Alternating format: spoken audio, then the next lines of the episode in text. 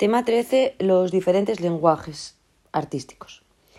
La expresión artística está integrada en dos lenguajes, el plástico visual y el musical, que se articulan en dos ejes, la percepción y la expresión.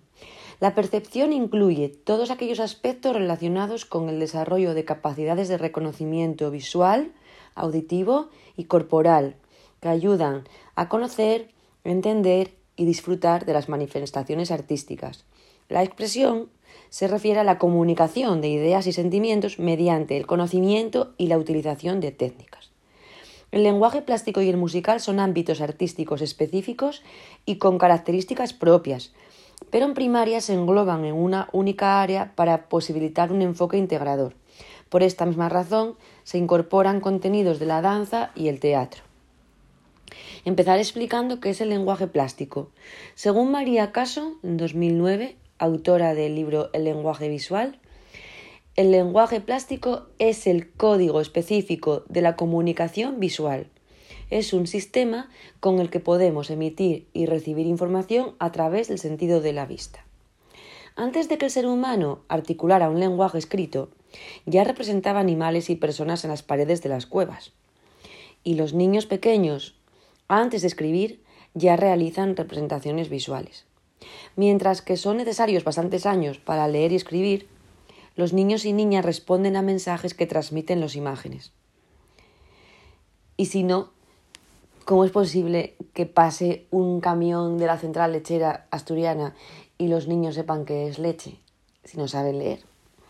Los elementos que forman el lenguaje plástico visual, según García del Moral en 2007, son el punto, que es el elemento más sencillo, la línea, que es una sucesión de puntos, el color, que es el instrumento primordial para emocionar, la textura, que determina la apariencia de lo que se representa, el espacio, que es la extensión en la que aparecen los materiales, la forma, que son las figuras que se crean al cerrar las líneas, y la, composición, que es la ordenación de todos los elementos anteriores.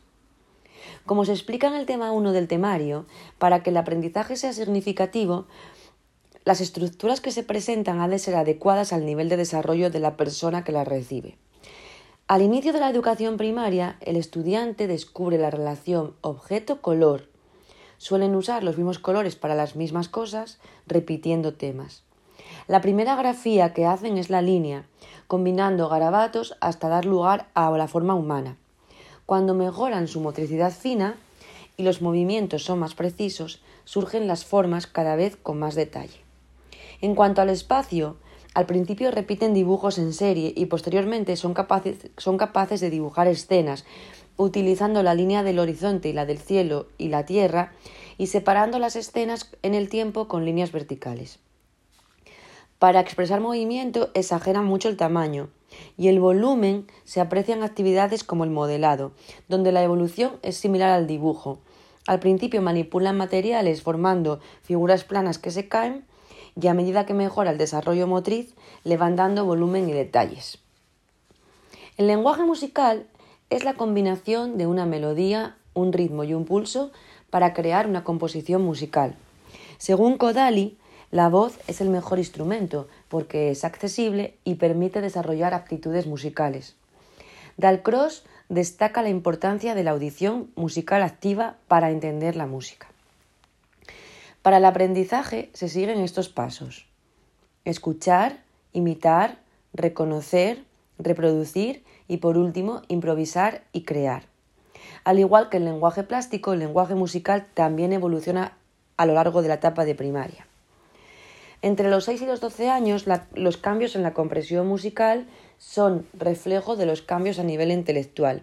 A medida que pasan de un pensamiento preoperatorio a un pensamiento operatorio, son capaces de entender los conceptos métricos como los compases o las agrupaciones de figuras rítmicas.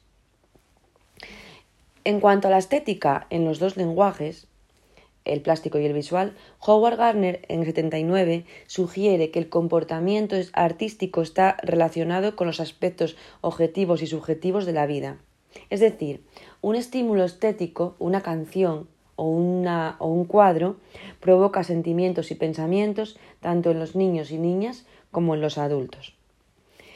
Como dije en la definición de expresión, para comunicar ideas y sentimientos, es necesario conocer y utilizar diferentes técnicas artísticas y es el punto del que voy a hablar a continuación.